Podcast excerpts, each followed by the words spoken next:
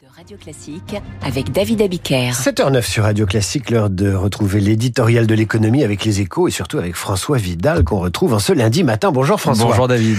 La colère des agriculteurs est encore montée d'un cran pendant le week-end. Un blocus de Paris se prépare. Est-on parti pour un conflit de longue durée?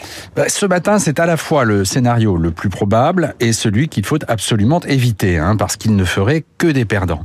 Côté euh, agriculteur, évidemment, dans un secteur où près d'un cinquième des exploitants agricoles vivent sous le seuil de pauvreté, un blocage durable serait fatal à de nombreuses exploitations et pourrait conduire à des débordements aux conséquences dramatiques. Côté gouvernement aussi, on n'a aucun intérêt à voir la situation s'enliser, sous peine de voir le mouvement s'étendre à d'autres secteurs fragilisés, comme les routiers ou les pêcheurs par exemple.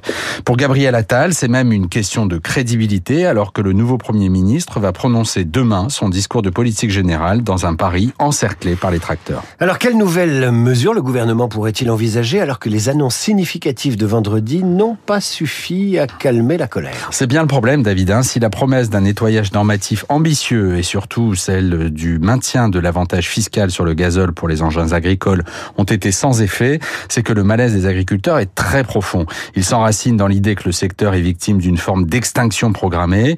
Pour combattre cette idée, c'est au niveau européen qu'il faut agir, on le sait bien, en obtenant notamment des dérogations à l'obligation de mise en jachère de 4% des terres chaque année et en luttant plus efficacement contre la concurrence déloyale des pays où les contraintes environnementales sont moins fortes.